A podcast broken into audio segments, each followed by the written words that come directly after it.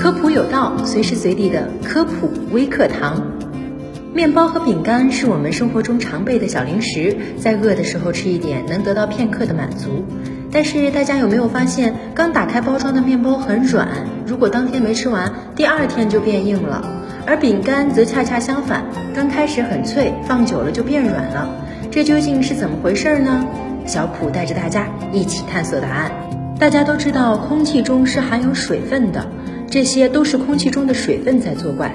虽然在制作的过程中都会用到面粉，但是它们的制作方式不一样，含有的成分也有所不同，所以才会出现这样的差异。一般情况下，面包都比较蓬松柔软，它的主要原料有黑麦粉或者小麦粉等，在经过酵母发酵后，含有的水分较多。但是放在空气中就会导致水分被慢慢蒸发掉，所以面包就会变硬。而饼干是将小麦面粉、糖类等原材料混合成面团，压成饼坯，然后经过烘烤冷却，将里面的水分蒸发掉，就制成了脆脆的饼干。可是如果饼干暴露在空气中，里面的糖盐就会吸收空气中的水分，导致其变潮变软。